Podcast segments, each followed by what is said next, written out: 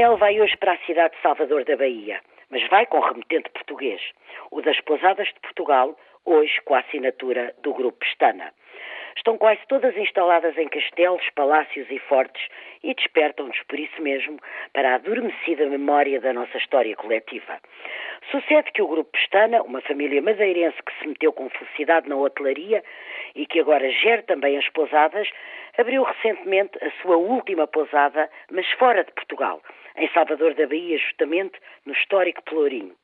Fê-lo num precioso sítio, o imenso e branco convento do Carmo, uma morada antiga de frades carmelitas ao lado de imponente igreja e maravilhosa sacristia folheada a ouro. Em recente passagem pelo Brasil, aportei com curiosidade a esta nova morada. Tanto mais que a empreitada de transformar um convento em contemporâneo e acolhedor abrigo não me parecia fácil.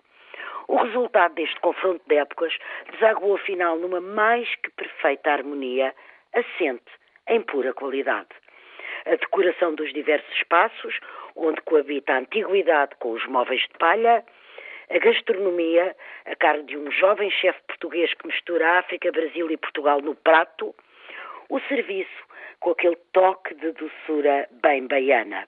E se lhe juntarmos o silêncio dos imensos claustros ou a cortina verde das árvores centenárias à roda da piscina, numa atmosfera lânguida que tudo envolve, estou a falar-lhes de um destino obrigatório. Vão por mim, que irão bem.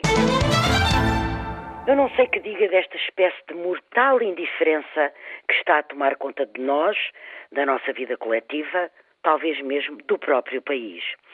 Nós já tínhamos congénitos defeitos que chegassem, dispensava-se este estranho espírito de indiferença que alastra a velocidade insidiosa.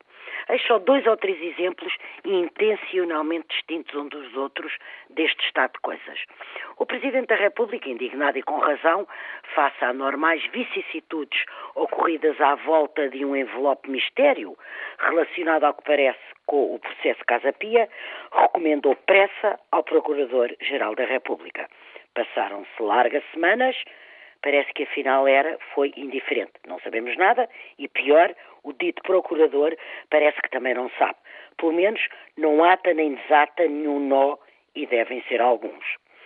Um jornal diário é invadido e vasculhado pelas polícias, mas não se ouvem tocar campainhas de alarme, ninguém estranha por aí além, só se estranha um bocadinho.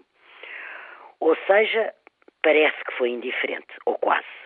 No meio da maior indiferença, descobriu-se que o hospital do qual, à luz do dia, um bebê foi raptado, tinha afinal as suas câmaras de vigilância interna mal direcionadas, tornando assim, evidentemente, ineficaz o seu principal objetivo, justamente o de verificar as entradas e saídas daquela unidade. Um desmazelo com a assinatura portuguesa, mas que, pelos vistos, foi encarado com indiferença e noticiado até com naturalidade. Sucede que isto permite, afinal, todas as dúvidas, que terá que ocorrer ainda para que haja um sobressalto e alguém não fique indiferente.